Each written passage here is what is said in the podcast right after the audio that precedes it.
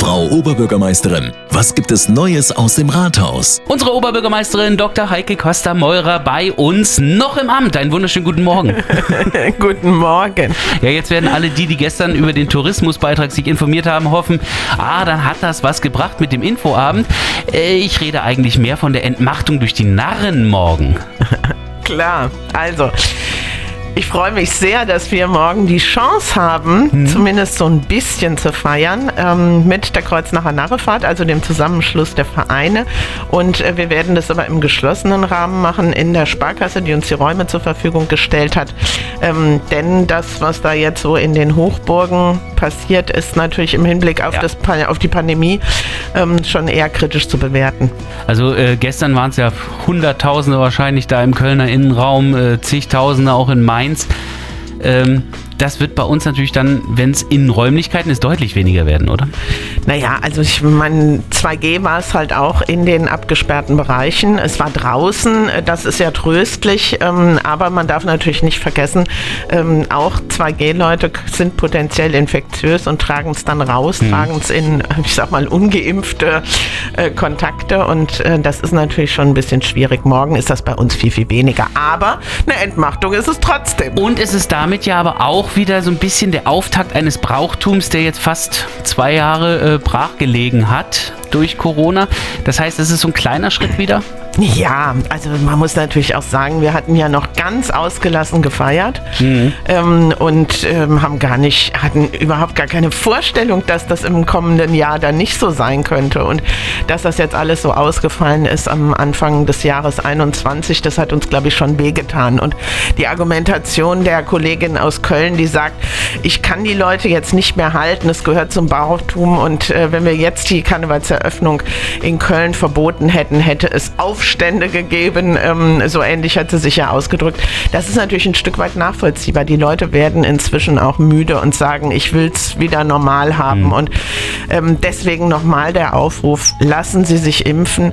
Und Gelegenheiten gibt es überall, auch bei uns. Wir äh, arbeiten ja zusammen mit dem Dr. Dudi als Stadt und der hat seine Impfzeit noch aufgeweitet, ausgeweitet. Also ohne Anmeldung kann man einfach hingehen in der Planiger Straße.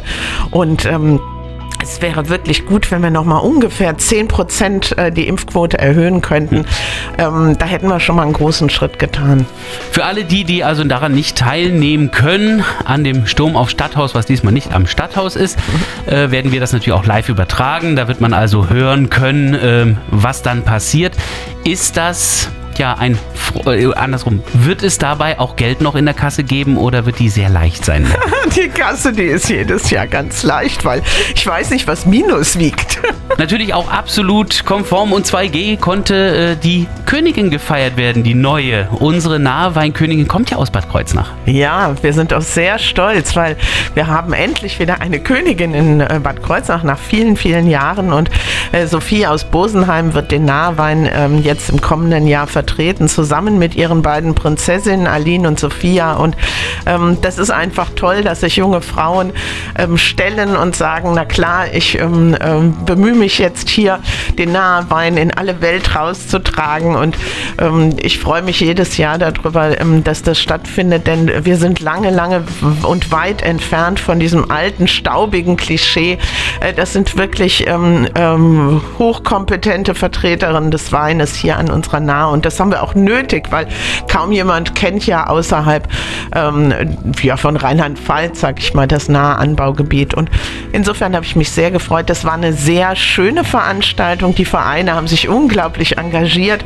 Die beiden Majestätinnen saßen auf einer Bühne und ähm, wurden also dann äh, wirklich mit ja, ich sag mal, Reden und Geschenken überschüttet. Also Sophie hatte gestern einen tollen Abend und ähm, wir freuen uns als Stadt. Wir haben ja im Moment kein Gästebuch, das, äh, mhm. der Stadtrat hat es ja beschlossen, es wird angefertigt ähm, und ich habe schon angekündigt, wenn es dann soweit ist, dass das Buch fertig ist im kommenden Jahr, werde ich die ähm, drei Majestätinnen einladen, sich doch ins ähm, neue Gästebuch der Stadt einzutragen. Also dann, wenn es neu ist und nicht in das verzettelte äh, Gästebuch, das wir im Augenblick haben. Nein, genau, in ins Neue. Also ein Moment, auf den wir uns dann im kommenden Jahr auch schon mal freuen können. Ähm, das ist natürlich ganz hilfreich. Durch die vielen Eingemeindungen haben wir natürlich dann auch viele Möglichkeiten, nahe Weinmajestätinnen zu bekommen, oder? Absolut. Wir hatten ja vor ein paar Jahren schon mal eine Prinzessin in Planik. Und ähm, ja, von mir aus kann es gerne so weitergehen. Äh, mit den Eingemeindungen oder den Königinnen? Erstmal mit den Königinnen und Prinzessinnen. Dann schönes Wochenende. Danke gleichfalls. Neues aus dem Rathaus. Auch nächste Woche wieder. Immer freitags zwischen 8 und 9 auf 88.3 Antenne Bad Kreuznach.